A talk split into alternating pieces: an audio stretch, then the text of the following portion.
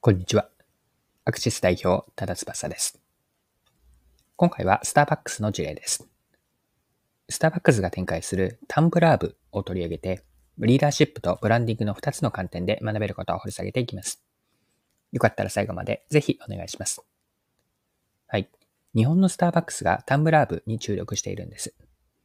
タンブラー部というのは参加型プロジェクトで部活のように仲間と共に楽しくマイタンブラーを利用することを目指し、サステナブルな未来につなげるスターバックスが新たに展開するオフィシャル企画なんです。でタンブラー部と、この部というのは部活の部が書かれているんですが、タンブラー部を表現するクリエイティブも部活のイメージが強調されているんですね。このタンブラー部について、スターバックスコーヒージャパン CMO の森井さんは、その狙いや意義について次のように語っていたんですが、こちら、対談記事、インタビュー記事ですね。詳しく載っていたので、記事から一部抜粋をして読んでいきます。サステナビリティはスターバックスとして非常に重視して重視していることで、絶対に取り組まなければならないし、実際に様々な施策を行っています。大前提として私たちもそうですが、お客様においてもあまり堅苦しいことを言われても、やる気になりにくいのではないかと考えました。とはいえ、サステナビリティで大きな環境インパクトを生み出すのは、メーカーやブランドの努力だけではなく、お客様の行動変容が必要不可欠です。つまり、お客様次第で環境に与える環境の影響の大きさが変わりますので、私たちの使命はお客様にどう伝えるかがポイントになります。そのために、まずは楽しくやらないと続かないを前提にして、いかにファンに参加していただけるかを考慮した結果、誕生したのがタンブラー部です。タンブラー部の場合、行動変容が大変なのは、お客様にタンブラーをご持参いただくことです。なぜタンブラーを持っていかなければならないの？というお客様の疑問に値引きしますから。その方が環境にいいですからと伝えるだけではなかなか変化は生まれません。そこでどうすれば行動を変えていただけるかを考えて、中学、高校、大学など学生時代の部活から発想したのがタンブラー部です。部活なら学生時代に取り組んだお客様も多いでしょうし、楽しい、目標達成向けで取り組む、成し遂げるなどの感覚を想起しやすいと思います。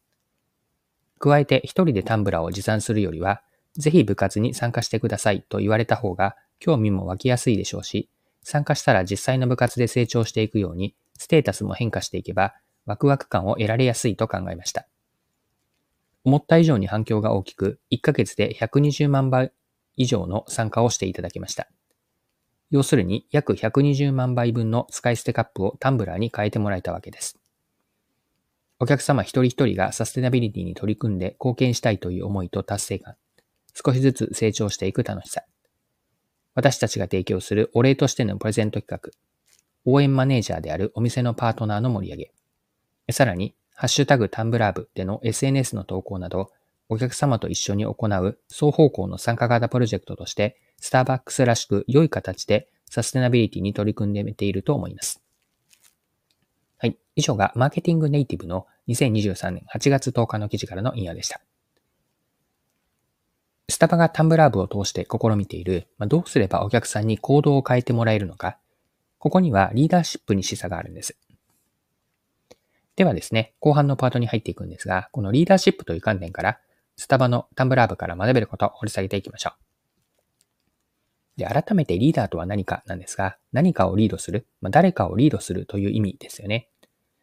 リーダーが成立するには、リーダーについていくフォロワーの存在が必要になるんです。リードする人とリードされる人、これらはいわばセットであって、リーダーシップの本質というのは、いかにフォロワーを導くかにあると思うんです。はい。で、ここでご紹介したいのが、 TED のプレゼンなんですね。で、リーダーとフォロワーの関係関係性というのを的確に説明するプレゼンがあるんですが、このプレゼンのタイトルが How to Start a Movement 日本語に訳すと社会運動はどうやって起こすのかこのプレゼンが的確にリーダーになるフォロワーとの関係性を説明してくれるすごくいいプレゼンなんです。で、このプレゼンは3分ほどのものなんですが、リーダーとフォロワーの本質が語られているんです。で、プレゼンの中身、内容を一言で表現をすると、最初のフォロワーの存在が一人のお調子者をリーダーへと変えると。一人のお調子者をリーダーへ変えていく。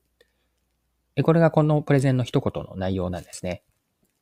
もう少しプレゼンの中身続けると、プレゼン内ではある動画が紹介されます。その動画では、野外である男性が、上半身裸で一人で野外で踊っているシーンから始まるんですね。これ、旗から見れば、ま道家者で単なるお調子者のようにしか見えないんです。で、しばらくその男性が一人で踊っていた後にですね、別の男性の一人がそのダンスに加わるんですね。で、ここがですね、ターニングポイントだったんです。まあ、次第にダンスに参加する人たちが増えていき、途中からは我先にと、次々に人々が踊りの輪に加わっていくんです。はじめはたった一人で踊っていたところに、ある一人のフォロワーがついた結果、裸踊りを始めたその最初の男性というのはリーダーになったんです。はい。ここでですね、スターバックスのタンブラー部に戻、話を戻します。スターバックスをお調子者というわけではもちろんないんですが、スタバのタンブラー部にはリーダーシップを見ることができるんです。スタバはサステナビリティへの旗を掲げて、店舗にマイタンブラーを持ってきてもらうという具体的な行動を促しています。スターバックスのような人々からブランドだと思われている商品やサービス、あるいは企業には独自の世界観があります。世界観というのは、ブランドとしての目指す自らの姿であったり、実現したい理想の社会とか未来のことなんですね。こうしたブランドの世界観の起点というのは、自分たちがこうありたいであったり、理想とするのはこんな世の中だと。このような内側の、自分たちの内側から生まれる信念とか志、これらがブランドの世界観の起点になっているんです。この意味において、ブランディングにはリーダーシップの要素不可欠だと思うんです。ブランドが目指す先というのを北極星を示して、まずは自ら歩み始めると。まあ、それを見た人も自分が一緒に行きたいと思って同じ行動をしたときにフォロワー、つまりお客さんになるんですが、フォロワーができます。この瞬間にリーダーであるブランドが示した向かう先というのは、ブランドとお客さんの間で共有された目指す先、共有された目指す先、実現したい共通の世界観になるんです。このように、ブランディングとリーダーシップの奥にある本質は共共通するんです。マーケティングにおいてもリーダーシップ重要なんですよね。